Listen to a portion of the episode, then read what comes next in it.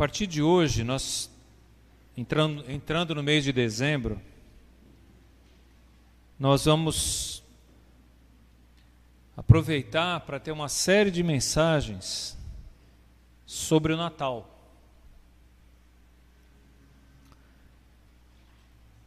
E lendo um, um, um livretinho de devocionais sobre Natal, uma delas me chamou a atenção, inclusive a linguagem poética que a pessoa usava, e eu quero literalmente ler aqui a introdução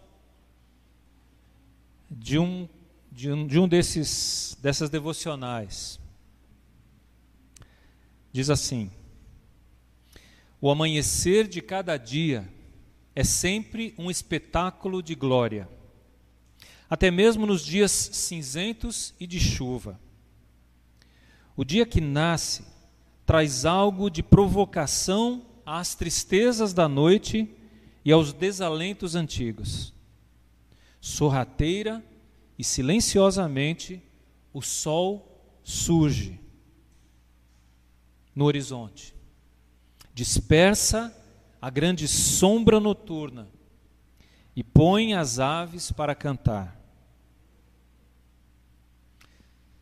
Sabe, minha gente, essa é a visão do profeta Isaías. Quando ele contempla uma região de Israel mais ao norte, que era composta por duas tribos, Naphtali e Zebulon. Essa população foram as primeiras a sofrerem a ameaça de um império, do Império Assírio, porque eles vinham do norte. Foram as primeiras a serem invadidas e despovoadas naquela época. Ali, a história anoiteceu primeiro para o povo de Israel. No capítulo 8 do profeta Isaías, lemos sobre a invasão do povo assírio. Essa invasão estava prestes a acontecer. E esse sentimento de que um povo poderoso estava invadindo-os e um povo cruel gerou medo e desespero em boa parte da população. E alguns, nesse sentimento, resolveram recorrer a todo tipo de revelação. Se você está com a sua Bíblia aí, abre em Isaías 8. Eu quero ler inicialmente o verso 19.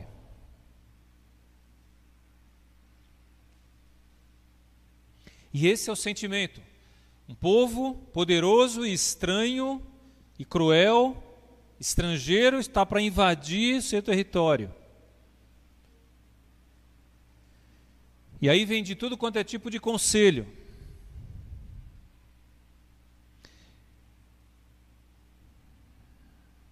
E o profeta diz assim, verso 19, capítulo 8, verso 19: Quando vos disserem, consultai os necromantes e os adivinhos, que chilreiam e murmuram, Acaso não consultará o povo ao seu Deus? A favor dos vivos, se consultarão os mortos?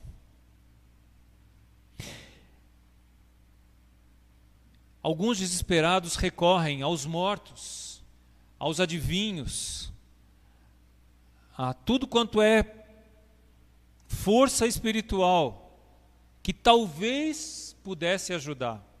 Em desespero, as pessoas acabam recorrendo a essas coisas. Mas o profeta continua e ele insiste com o povo. No verso, no verso 20, ele diz: a lei e ao testemunho. Se eles não falarem desta maneira, jamais verão a alva. O que ele está dizendo é: vá à lei, os livros de Moisés, e vá ao testemunho, aos livros históricos. Isto é, vá às escrituras, as escrituras que eles tinham na época do Velho Testamento. Vá às escrituras, se elas não falarem, vocês jamais verão a luz. Porque através da consulta de mortos, através da consulta de adivinhos, através de outras consultas esotéricas, jamais verão a luz de Deus através deles. Nós temos isso na palavra de Deus e por que a gente ainda continua insistindo muitas vezes em recorrer a outros recursos ao invés de virmos para a palavra de Deus, buscando aqui a luz e a verdade? O capítulo 8 termina com uma, uma descrição desoladora da situação do povo. Eu quero ler esses dois últimos versículos com vocês, 21 e 22. Passarão pela terra duramente oprimidos e famintos. E será que quando tiverem fome, enfurecendo-se, amaldiçoarão ao seu rei e ao seu Deus, olhando para cima? Olharão para a terra, e eis aí angústia, escuridão e sombras de ansiedade, e serão lançados para densas trevas. No meio dessas densas trevas e dessa situação que Isaías estava prevendo, que estava prestes a acontecer, é que raiam os primeiros raios de sol. Surgem os primeiros raios de sol.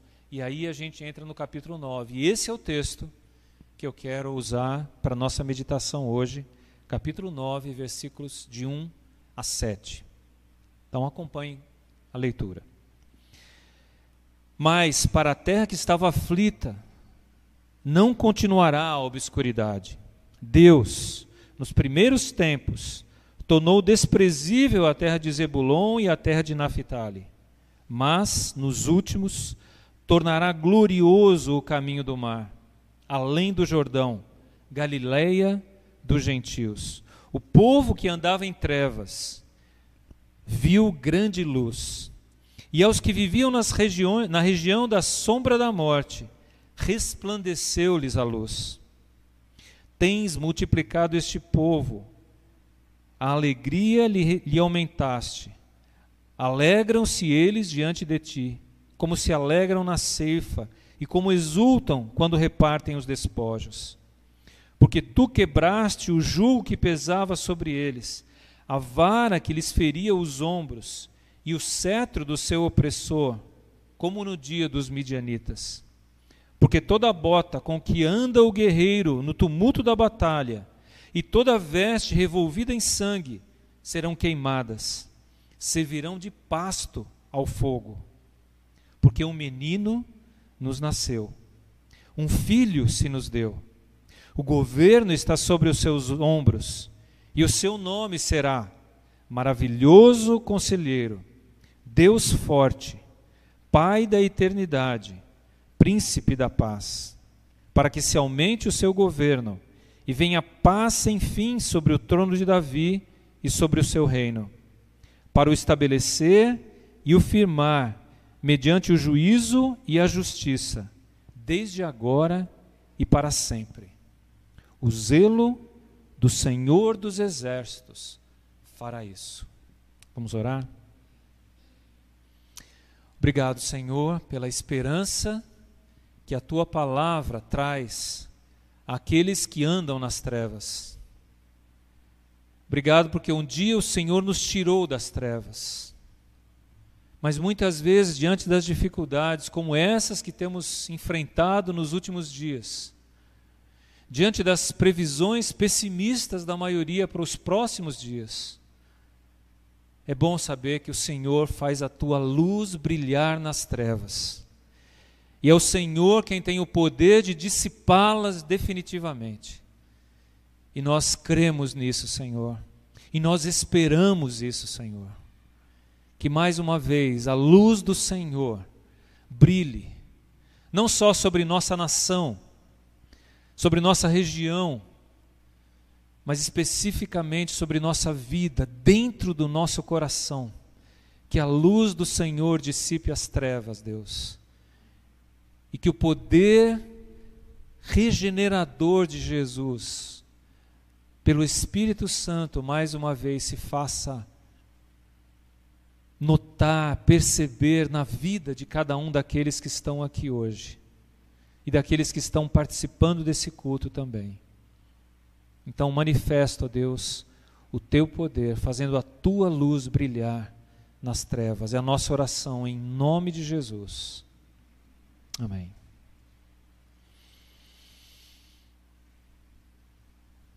Os primeiros raios de sol.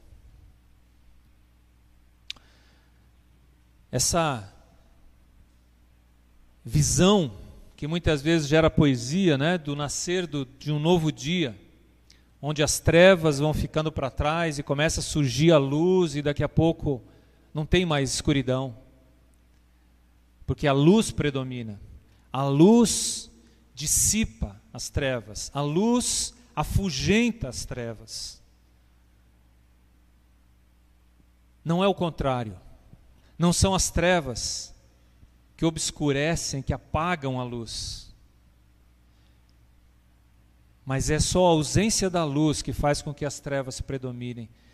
Por isso que quando a gente olha para um capítulo como esse, em que diz que o povo estava em trevas, que tudo estava escuro, que a coisa era feia, estava todo mundo com um olhar negativo para as situações, de repente o profeta diz: Mas a luz de Deus está por vir, está para brilhar. Hoje nós sabemos que essa luz que ele profetizou aqui já veio, provisoriamente ainda, ainda de uma forma tímida, mas já apareceu, e nós já sabemos quem é essa luz. Jesus é a luz do mundo, ele disse isso. Eu sou a luz do mundo.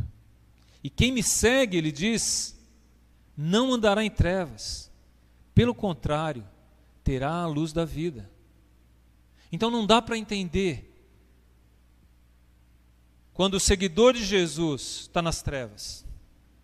Alguma coisa está errada. O seguidor de Jesus tem a luz da vida. Ele tem o Filho de Deus. Ele não pode mais andar nas trevas. O povo daquela época, da época de Isaías, não tinha essa certeza. Ele não tinha essa revelação ainda.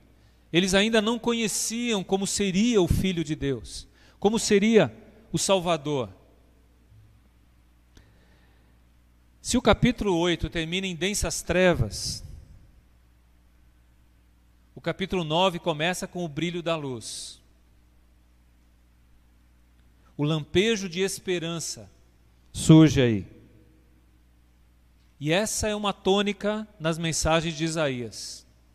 Quando parece que está tudo perdido, ele diz: Mas existe o Redentor, existe um renovo, existe um novo broto surgindo na árvore que parecia morta. Deus tem o poder de transformar trevas em luz, ou de dissipar as trevas através da luz. O texto começa mencionando essa região ao norte de Israel. É interessante visualizar aqui um mapa. O norte de Israel. No norte de Israel, duas tribos se destacam lá. Essas duas que ele menciona Zebulon e Naphtali. Que é a região chamada de Galileia dos gentios. Por quê? Porque era uma região que havia muitos outros povos. Alguns não foram expulsos, outros vieram então era uma região onde houve uma mistura de raças. E era uma região desprezada. Especialmente na época de Jesus, depois que esse povo foi levado cativo e outro povo veio para lá. E aí que se misturou mesmo.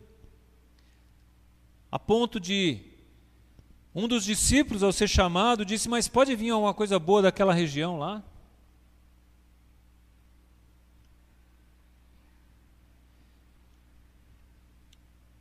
A região norte de Israel era a região mais vulnerável da época, porque os grandes impérios avançavam por lá. Tanto o Império Assírio como posteriormente o Babilônio avançaram suas tropas pelo norte, descendo da Síria e vindo sobre Israel. Então eram os primeiros a sofrerem as consequências de uma invasão estrangeira. Por isso que eles olhavam para o norte e viam trevas olhavam para essa região e viam coisa ruim está vindo dali.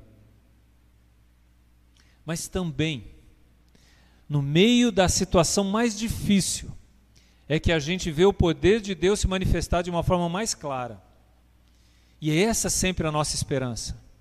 Por maior, ou quanto, quanto maior a dificuldade, certamente maior será a manifestação do poder de Deus em restaurar, em tirar pessoas, em libertar pessoas.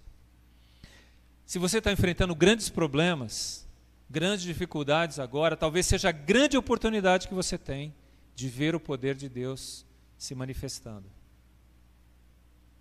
Não se desespere diante das dificuldades, por maiores que sejam. Talvez seja a sua grande oportunidade de ver a manifestação maior do poder de Deus. Se olhar para a história de Israel, e até uma menção aí nesse, nesse trecho, sobre os midianitas, no verso 4. Os midianitas foram aquele povo que invadiu Israel e só foram expulsos na época dos juízes pela ação de Gideão. Talvez você conheça a história de Gideão, talvez não. Mas o claro na história de Gideão é que Deus usou um homem que não se achava capaz, como em toda a Bíblia, como vários homens. E Deus pediu para aquele homem diminuir o tamanho do seu exército, porque senão ele confiaria nele mesmo, a ponto de ir para uma guerra com, contra milhares com 300 homens. E Deus queria deixar claro: eu é que farei essa guerra. Será o meu poder que você vai ver. Não são os seus recursos, que vão fazer a diferença. São os meus recursos que farão a diferença. Por isso, eu não sei quais são os seus recursos hoje para sair dos seus problemas, para sair das suas doenças ou das doenças de pessoas próximas a você, para sair da questão financeira, do desemprego, do endividamento, para sair da dependência química, seja de álcool, seja de drogas para restaurar casamentos que estão prestes a se desfazer, mágoas que se instalaram no coração e não querem deixar a luz brilhar. Sejam quais forem as trevas que te rodeiam, agora, lembre-se: quanto maiores as trevas, ainda maior o brilho da estrela da manhã que vem anunciando a chegada de um novo dia. Maior o brilho e o poder de Jesus em mostrar o que ele é capaz de fazer, mesmo em meio às trevas. O cumprimento dessa profecia foi a primeira vinda de Cristo, que se completará com a sua volta. Na verdade, para o profeta, ele não divisava bem esse período de tempo que existia entre as duas vindas de Jesus. Então, para ele era uma coisa só. Nós estamos no meio aqui. Jesus já veio, cumpriu a sua missão de redenção da humanidade, de todo aquele que nele crê. Mas Jesus prometeu que voltará, quando finalmente o reino se tornará visível a todo olho. Nós estamos no meio, na transição. Nós já vimos algo e esperamos o complemento. Aquele povo não. Eles estavam muito mais distantes do que nós. No verso 3, ele está falando sobre trevas e sombra da morte imagens de angústia extrema. No verso 2 ele fala sobre povo que andava em trevas. E esse momento, a escuridão, serve sempre de pano de fundo para que a luz resplandeça a luz do Salvador. Isaías começa a falar sobre o tempo da libertação, onde a luz empurraria as trevas. Nós sabemos que um dia a luz de Cristo empurrará definitivamente as trevas para o inferno. As trevas não mais reinarão, mas Cristo reinará. E essa figura das, da luz de Deus que vai dissipando e empurrando as trevas para fora do palco da história é uma imagem que nós precisamos preservar. Quando você recebe esse monte de notícias ruins aí, lembre-se, a luz de Cristo vai jogar essas trevas para fora da história, para que Ele reine, para que Ele seja definitivamente o Senhor. E aí no verso 3 ainda, ele termina, ele começa com tristeza, mas termina com alegria. Quando ele diz: Alegria o Senhor tem multiplicado, tem aumentado. Como alguém que está colhendo, ou como alguém que reparte os despojos, isto é, venceu a guerra e agora vai desfrutar da vitória, da paz. Então ele mostra que um dia definitivamente nós desfrutaremos da alegria de colher o que plantamos e da paz que a justiça de Deus estabelece. A gente está passando por esse período de pandemia. Quando achávamos que a coisa estava melhorando, parece que está vindo uma nova onda e novamente vem insegurança, incerteza e aí vamos melhorar, vai, como é que vai ser? Não sei, não sei como é que vai ser a curto prazo. Não adianta você recorrer aos videntes aí, tá cheio de vidente aí, né? Tentando prever o futuro. E, e muitas vezes a gente vai para os videntes, né? Liga a televisão e fica lá escutando os videntes falarem. Muitos deles jornalistas. E muitos outros aí na política e na economia e não sei aonde mais. Ao invés de ir para os videntes do presente, volte-se para a palavra de Deus, meu irmão, minha irmã. Lembre-se, quem vai lançar a luz e lançar essas trevas para longe não é a ação do governo, não é ah, o cuidado com isso ou com aquilo, mas definitivamente é a ação do próprio Deus. Então, escute, volte-se para a palavra de Deus. Volte-se para as verdades de Deus, alimente o seu coração na esperança que a palavra de Deus traz que a luz verdadeira traz. Eu não sei quanto tempo as consequências da pandemia permanecerão entre nós, quer na saúde, na economia, na educação ou nos relacionamentos. Mas eu sei de uma coisa: vai passar, a luz vai brilhar, porque a palavra de Deus diz isso. E mais uma vez, quanto mais densas as trevas, mais brilhante a luz se tornará. Quanto maior o choro de quem semeia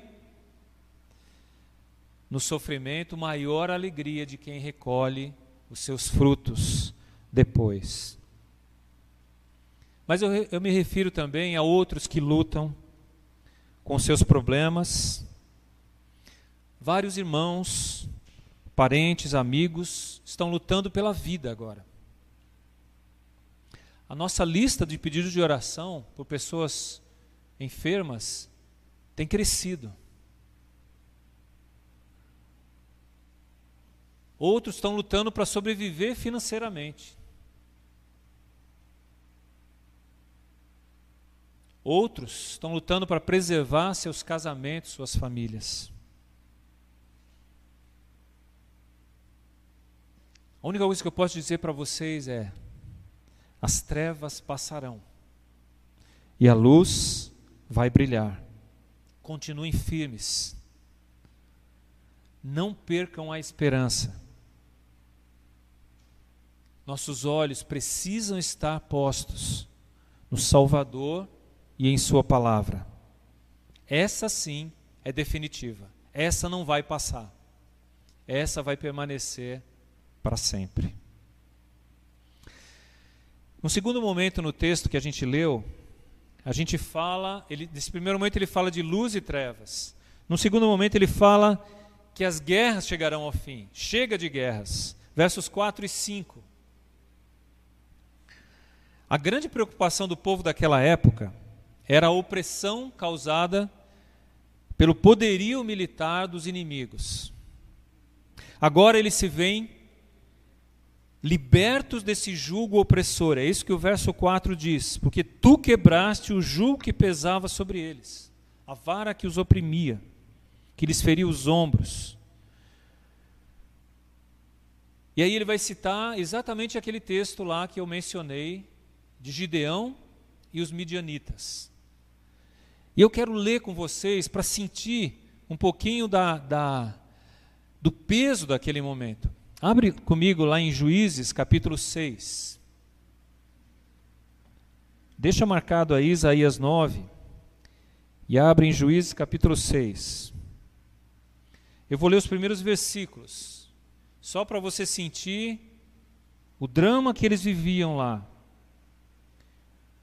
certamente não é nada diferente do que vivemos hoje. Juízes capítulo 6. Os primeiros versículos dizem assim: Fizeram os filhos de Israel o que era mal perante o Senhor, por isso o Senhor os entregou nas mãos dos midianitas por sete anos. Foram sete anos, não foi um ano, nem dois, foram sete. Prevalecendo o domínio dos midianitas sobre Israel, fizeram estes para si, por causa dos midianitas, as covas que estão nos montes, e as cavernas e as fortificações. Porque cada vez que Israel semeava, os midianitas e os amalequitas, como também os povos do Oriente, subiam contra ele e contra ele se acampavam, destruindo os produtos da terra até a vizinhança de Gaza, e não deixavam Israel sustento algum, nem ovelhas, nem bois, nem jumentos. Pois subiam com seus gados e tendas e vinham como gafanhotos em tanta multidão que não se podiam contar, nem a eles, nem aos seus camelos, e entravam na terra para destruir. Assim Israel ficou muito debilitado com a presença dos midianitas. Então os filhos de Israel clamaram ao Senhor. Eles estavam tão desesperados a ponto de cavarem covas e buracos nas rochas para poderem esconder alguma coisa de alimento. Porque quando esses povos vinham, eles devastavam a terra. Eles sabiam a época da colheita e eles vinham e limpavam tudo. E o povo, o texto diz, ficava debilitado, eles não tinham mais nem alimento, não tinham mais como sobreviver. E esse, essa era a situação desesperadora de Israel naquela época. Sete anos. Imagina, ano após ano, plantando e não podendo colher, plantando e não podendo colher. No meio de tudo isso, finalmente o povo clamou ao Senhor. Demorou sete anos. Quantos anos nós vamos demorar? Para clamar ao Senhor. Deus, tem misericórdia de nós. Tem misericórdia do teu povo, tem misericórdia dos povos.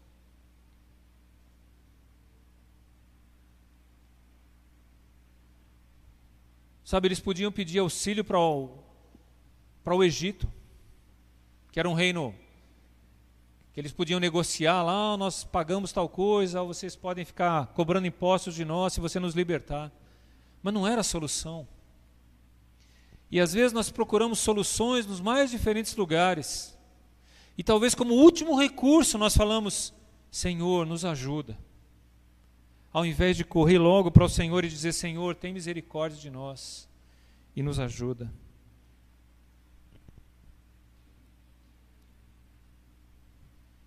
Sabe, minha gente, quando eles enfrentavam guerras lá no passado, nessa época de Israel, era questão de vida ou morte, sobrevivência.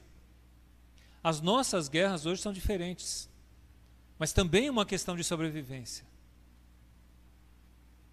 Mas deixa eu dizer uma coisa para vocês, Paulo diz que nossa guerra ou nossa luta não é contra pessoas.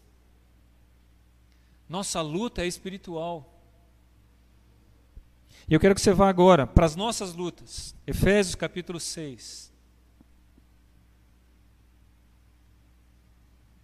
Verso 12.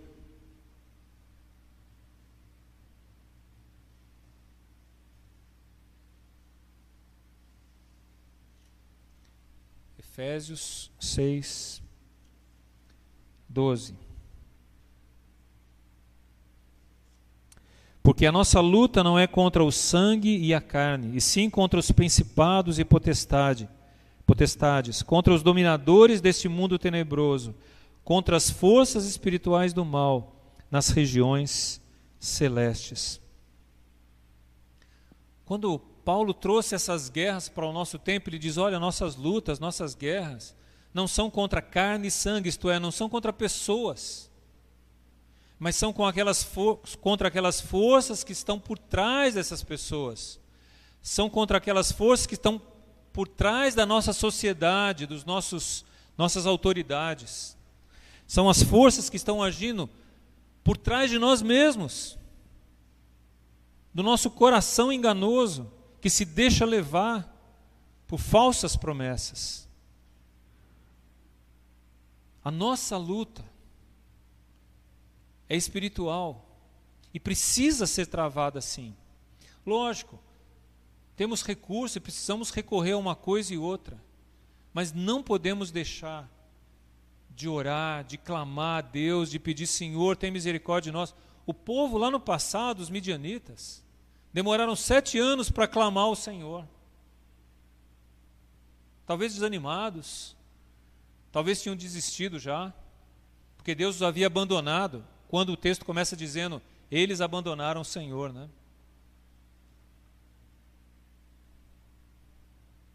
Pense bem na sua vida. Será que foi Deus que te abandonou? Ou será que foi você que tem deixado de viver como Ele gostaria que você vivesse?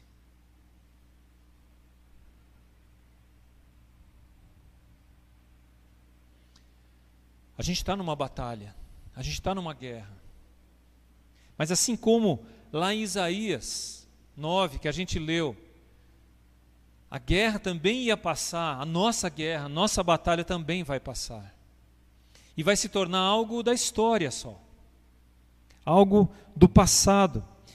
Mas mais do que isso, algo que nem a gente quer trazer mais de volta da história passada. Por isso, no verso 5 lá de Isaías 9, ele usa uma expressão muito interessante. Isaías 9, verso 5. Porque toda bota com que anda o guerreiro no tumulto da batalha e toda veste revolvida em sangue serão queimados, servirão de pasto ao fogo. O que ele está dizendo é: todas aquelas lembranças das lutas, das batalhas, das guerras, dos ferimentos, as marcas, as cicatrizes, tudo isso vai ficar no passado tudo isso também vai passar. Então não ache que as lutas pelas quais você está passando agora marcarão a sua vida de uma forma que jamais você vai se esquecer delas. O que ele está dizendo é: isso vai ficar no passado. Isso vai ser apagado definitivamente uma vez. Então não ache que as suas mágoas, os seus ferimentos, não terão cura eles terão cura. Sejam quais forem. Deus tem o poder de curar, de transformar isso. E como diz o texto aí, de fazer o fogo dele passar e purificar e queimar tudo isso. Definitivamente.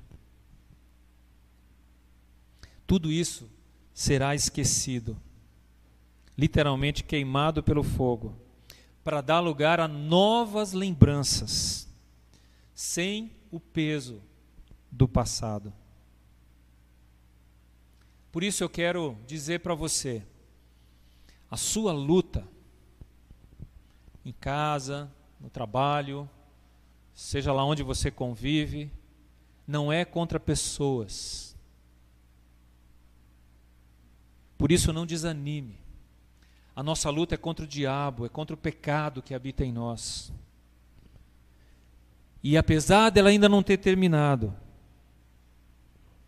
ela vai terminar. É uma questão de tempo. Você que é discípulo de Cristo tem uma enorme motivação para continuar nessa batalha. Por isso eu quero que você leia comigo Hebreus 12.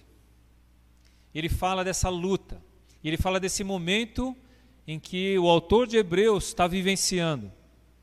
E ele está percebendo que muitos estão desanimando, então ele chama essas pessoas e fala para eles o que eles devem fazer.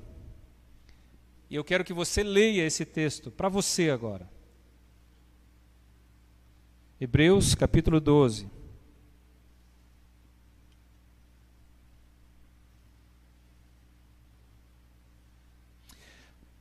Portanto, também nós, visto que temos a rodear-nos tão grande nuvem de testemunhas, desembaraçando-nos de todo o peso e do pecado que tenazmente nos assedia, corramos com perseverança a carreira que nos está proposta.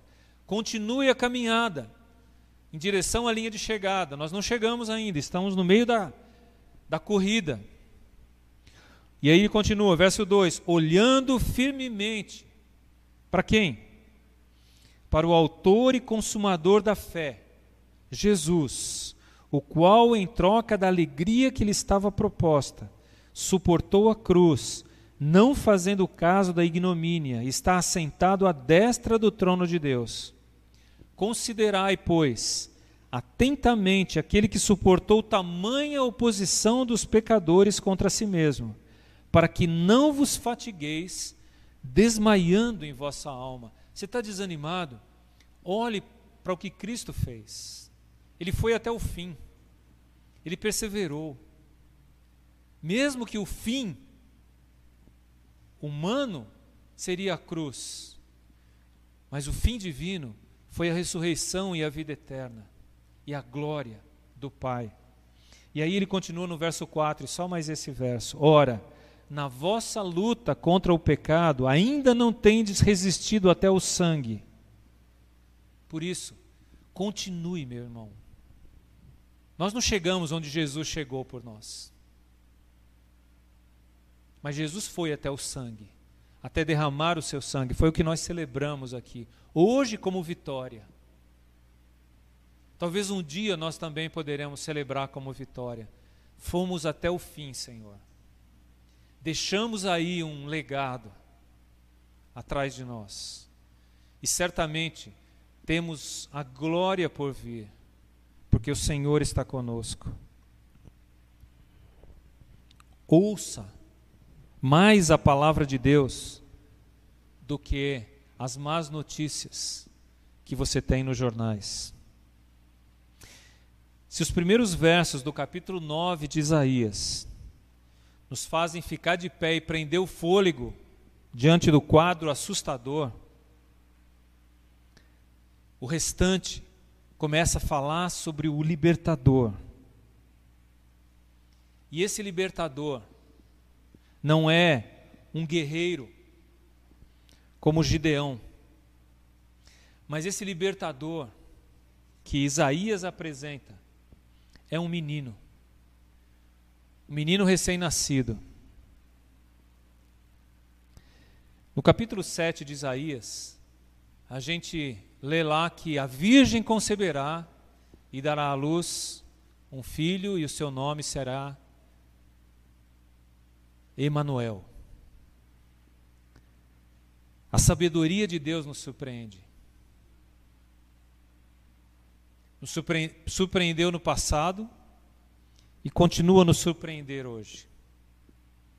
Por isso, os versos 6 e 7 apontam para esse menino, apontam para o Natal que nós estamos começando a celebrar. E tem que ser celebrado mesmo. Embora alguns radicais aí comecem a dizer: não, não tem que celebrar o Natal, não, porque o Natal a gente não sabe a data. Realmente não sabemos a data. E daí? Qual o problema? Eu só posso comemorar no dia? A gente está comemorando hoje já. O nascimento de Jesus precisa ser comemorado, a vinda de Deus encarnado como pessoa tem que ser comemorada. E é isso que nós estamos celebrando aqui. Surge então um menino, o príncipe da paz. O verso 6, que talvez um dos mais conhecidos de Isaías. Porque um menino nos nasceu, um filho se nos deu, o governo está sobre os seus ombros e o seu nome será e ele faz quatro. É, apresenta Jesus de quatro perspectivas diferentes aqui, através do seu nome. O nome, especialmente nos, nos, nas, nos escritos bíblicos, tem muito a ver com a expressão de quem é, do ser, da pessoa em si. Está muito associado a quem a pessoa é. E para Jesus são necessários quatro títulos para descrevê-lo. Aquele menino que nasceria, quatro títulos foram ditos a ele, que são eles: maravilhoso conselheiro, e a gente está associando aqui os dois nomes. Todos os outros têm sempre um um adjetivo que segue o nome. Então a gente tem aqui, ou que vem junto com o nome, maravilhoso conselheiro. A ideia de uma sabedoria indescritível. O maravilhoso aqui é deslumbrante, é alguma coisa indescritível. Jesus é capaz de nos orientar em cada situação da vida, por mais difícil que ela possa ser. Não há problema indissolúvel diante do maravilhoso conselheiro que é Jesus. Você tem falta de sabedoria, Tiago diz. O que, que você faz? Peça a Deus, que a todos dá livremente, e não joga no rosto, porque Ele é um maravilhoso conselheiro. Deus é sábio o suficiente para nos fazer atravessar as trevas sem cair, aguardando a luz maravilhoso conselheiro. Mas também ele diz que é Deus forte ou Deus herói. Essa ideia de forte aí é o forte na guerra, na batalha. Então, aquele que é poderoso na luta, que é poderoso nas batalhas. E ao associar esses dois nomes, o conselheiro maravilhoso e o Deus forte, a gente tem o rei que é sábio e poderoso. E é tudo que nós precisamos de uma autoridade que sabe nos guiar e que tem poder para fazer com que as coisas aconteçam como Ele quer. O maravilhoso conselheiro e o Deus forte. E para que haja um governo bem-sucedido, essas duas coisas são indispensáveis. Mas Isaías vai além aí. Ao chamá-lo de Deus, ele reconhece que a origem desse menino não era humana, mas era divina. Por isso, ao falarmos de Jesus, estamos falando do Filho de Deus, do Deus encarnado, daquele que se tornou homem e que não nasceu não começou a viver naquele momento, mas se tornou, se tornou alguém como nós. Jesus, o Deus eterno, assume a forma humana para viver entre nós. Mas ele continua aí. O terceiro título dado a Jesus é Pai da Eternidade, de novo apontando para a divindade de Cristo. Pai da Eternidade. Mas ele também fala de Pai aquele cuidado amoroso de um pai é evocado aqui. Assim como em outros textos do Velho Testamento. A diferença é que esse cuidado, ou cuidado desse pai aqui, é por toda a eternidade. Pai da eternidade. Pense nisso. Não é um cuidado passageiro, mas é eterno. Quando Jesus nos ensinou a chamar a Deus de Pai, e foi Ele quem nos ensinou. Ele estava dizendo que nós éramos irmãos dele. E que através dele nós teríamos acesso ao Pai. Ele estava abrindo o acesso ao Pai. Ele, Cristo. E a paternidade de Cristo é eterna, é perene, porque o seu reino não terá fim. Quando Jesus diz: Quem crê em mim, ainda que morra, viverá, Ele está dizendo: aquilo que eu estou propondo para vocês é eterno. Nem a morte pode separar. A gente cantou aqui, né? Nada pode nos separar do amor de Cristo. Estamos falando de algo eterno, que a gente talvez nem tenha noção do que é, porque a gente vive tão, tanto no aqui e agora, que a gente perde muitas vezes a noção do que é algo sem fim, algo que jamais terá fim. Pai da eternidade. Não é, não é só a questão de aquele que criou a eternidade, mas o Pai da eternidade é aquele que se propõe a ser o Pai de algo eterno. Príncipe da Paz é o último título que aparece aí. E essa é a expectativa, era a grande expectativa do povo daquela época. Eles precisavam de um príncipe, uma autoridade que produzisse a paz, ou que desse a eles a segurança da paz. Uma paz que excede todo o entendimento. Segundo Paulo, não é aquela que vem de cima para baixo, mas é aquela que vem de dentro para fora, né? A paz que excede todo entendimento é a paz daquela pessoa que leva a Deus os seus problemas e os deixa lá. Senhor, meu coração está em paz porque o Senhor está aqui, porque o Senhor vai cuidar, porque o Senhor vai orientar, vai dirigir, porque o Senhor vai usar esse momento de alguma forma. Então, essa paz que excede todo entendimento de Filipenses 4 segue o não andeis ansiosos, mas levem a Deus as suas orações e súplicas, para que Ele cuide de vocês. A paz de Deus não depende das circunstâncias externas. Não é porque eu estou bem de saúde que eu estou em paz. Eu posso estar mal de saúde e estar com o coração em paz. Porque eu confio que Deus tem propósitos. Eu posso estar com uma situação financeira complicada, mas eu estou em paz porque eu tenho levado diante de Deus isso e tenho procurado dele a sabedoria, a orientação. O meu coração está em paz. A paz não depende das circunstâncias externas, depende da nossa confiança no príncipe da paz. Jesus ainda disse: Deixo-vos a paz a minha paz vos dou. Não vou lá dou como o mundo a dá. Não se turbe o vosso coração e nem se atemorize. Não tenha medo do que vai acontecer. A minha paz eu deixo com vocês.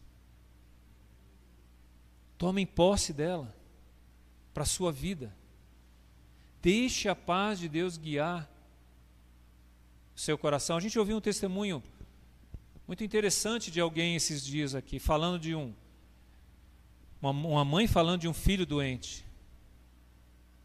E que, mesmo em meio à doença, e uma doença cruel, ela tinha o coração em paz e confiante que Deus estava no controle da situação. Não são as circunstâncias boas que vão gerar paz em você. Porque essa paz que as circunstâncias geram, ela é passageira, ela vai se embora. Porque as circunstâncias mudam, pronto, os problemas surgiram, a paz vai embora. Mas a confiança no Deus eterno, no príncipe da paz, segura, garante ao seu coração essa paz que excede todo o entendimento. E finalmente, no verso 7 aí do texto que nós lemos, a gente encontra esse menino, rei, Deus, estabelecendo o seu reino de justiça e paz. Pois, como dizem alguns, a paz sempre vem acompanhada de justiça. pois paz sem justiça é alienação. Esse reino é estabelecido na sabedoria do conselheiro, na força de Deus, no amor do Pai e na autoridade do príncipe da paz. E ele termina dizendo: O zelo do Senhor dos exércitos fará isso. O zelo do Senhor dos exércitos, isto é, Deus preza pelo seu nome. O seu nome está em jogo. No momento em que você assume a sua fé em Jesus, que você diz: Jesus, a minha vida é tua, eu quero me comprometer com o Senhor. O nome de Jesus passa a fazer parte da minha vida. Portanto, o nome de Jesus é algo que Deus preza. Não brinque com isso. Não não despreze isso. Ah, eu me converti sim, mas ah, já desisti, hoje eu já tenho minha vida, não sei o quê. Espera aí, você entregou a sua vida a Jesus e quer de volta? Como é que é isso? Você se comprometeu em segui-lo e agora já, já descomprometeu? E o nome de Jesus foi para onde aí? Deus zela pelo seu nome. Então não brinque com o nome de Jesus. E ele diz: Deus cuida, sim, do seu nome. Então, se você é seguidor de Jesus, Ele vai cuidar de você. Porque o nome dele está na sua vida, está impregnado em você. Hoje nós sabemos que Jesus já está no trono, ao lado do Pai. Ao mesmo tempo que ele reina na vida daqueles que o temem, ele também está no trono do coração de muitos. Então o nome de Jesus está aqui. Mas nós aguardamos o dia ainda em que finalmente todo olho verá. E todas as pessoas se curvarão diante dele.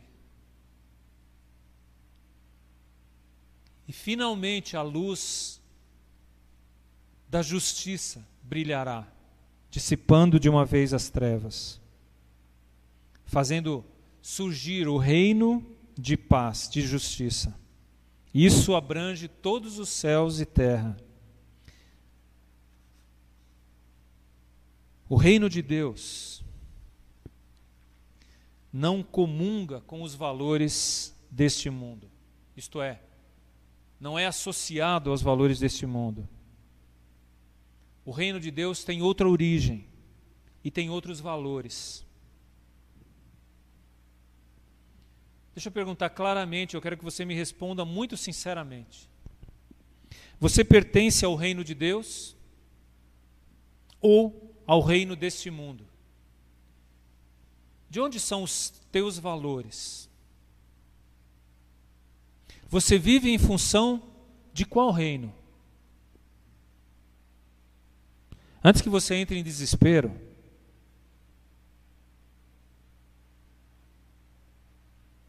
nós vivemos entre dois reinos. Talvez por isso nossa insegurança, nossa inconstância muitas vezes. Porque nós vivemos entre dois reinos: o reino de Deus e este mundo o reino das trevas. E muitas vezes nós somos tendentes a ser levados para um lado ou para outro. Mas nós precisamos firmar valores a cada dia e a cada decisão nós dizemos a que reino pertencemos. Hoje, aqui ouvindo essa mensagem, você está aí na sua mente, no seu coração, dizendo a que reino você pertence.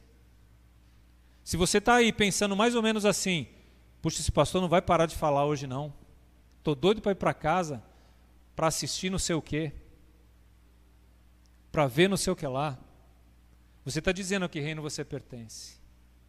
Quando você diz, puxa, como é precioso ouvir a palavra de Deus, eu preciso levar a sério isso ou aquilo, ou aquilo outro que eu estou ouvindo de Deus hoje, ou que eu ouvi de manhã, ou que eu ouvi à tarde, você está dizendo a que reino você pertence.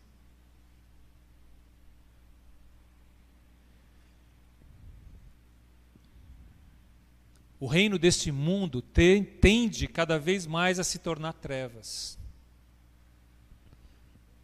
Mas o reino do Filho de Deus, do Conselheiro, do Deus Forte, do Pai da Eternidade, do Príncipe da Paz, que já raiou em muitos corações, em breve fará com que essas trevas deste mundo se dissipem.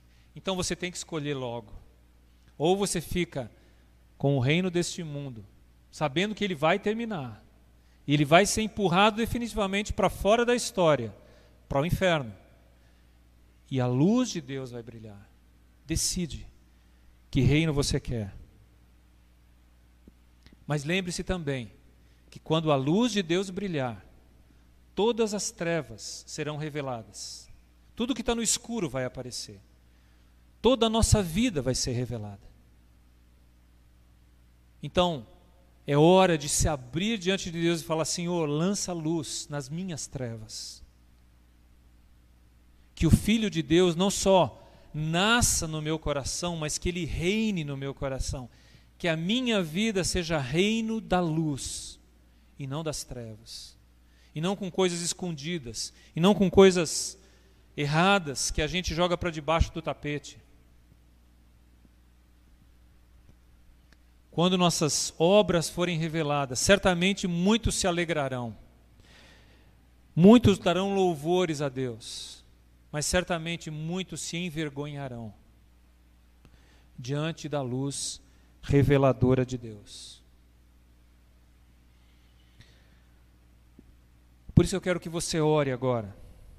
Senhor, diante da luz que é Jesus, que revela tudo e que dissipa as trevas, não só as trevas de fora, externas, as dificuldades, as circunstâncias, mas que dissipa as trevas do meu coração.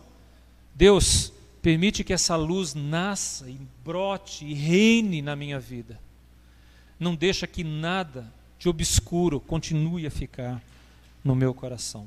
Ore ao Senhor agora.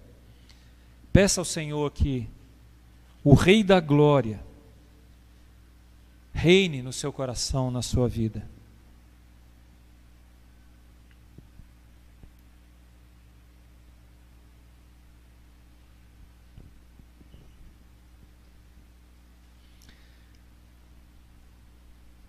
Obrigado, Senhor, porque a gente não está mais nas trevas porque o Senhor tem enchido o nosso coração de esperança, de que a luz brilhará, para que todos e para que tudo seja revelado um dia. E para que a verdade de quem somos apareça, transpareça. Ó Deus, que não haja no coração meu ou de nenhum dos meus irmãos medo de que a verdade seja revelada. Ao contrário, Senhor, que nossa vida seja aberta, transparente diante do Senhor, para que a gente não tenha medo de que a luz revele tudo aquilo que nós somos. Então ensina-nos, Deus, para que o Filho de Deus nasça e reine no nosso coração.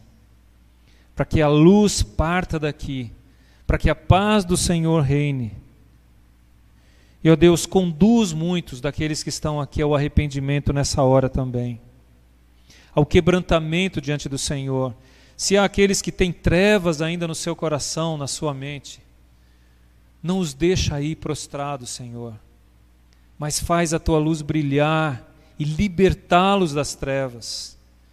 Que ao reconhecerem os seus erros possam desfrutar do teu perdão, Senhor, da tua libertação, ó Deus. Que isso eles possam fazer enquanto há tempo, Senhor. Então tem misericórdia dessas vidas e traze-os para perto do Senhor. É a nossa oração, Deus, em nome de Jesus. Amém. Eu não sei se dá para a gente cantar mais uma vez, esqueci de avisar o pessoal aí. Dá um toque para mim aí. Dá ou não dá, mais ou menos? Dá? Beleza. Então, joia. Então, vamos tentar expressar mais uma vez. Eu tinha pedido para eles ensaiarem essa música, que é o Rei da Glória. E a ideia do Rei da Glória não é só a ideia de um rei futuro, mas é uma ideia de um rei que quer reinar agora. Que o Rei da Glória brilhe na sua vida, no seu coração. Que isso se torne algo do seu da sua vida hoje, que o rei continue sendo o Senhor Jesus na sua vida. Que num tempo de pandemia, de dificuldades, que o Senhor reine e que isso faça toda a diferença na sua e na minha vida.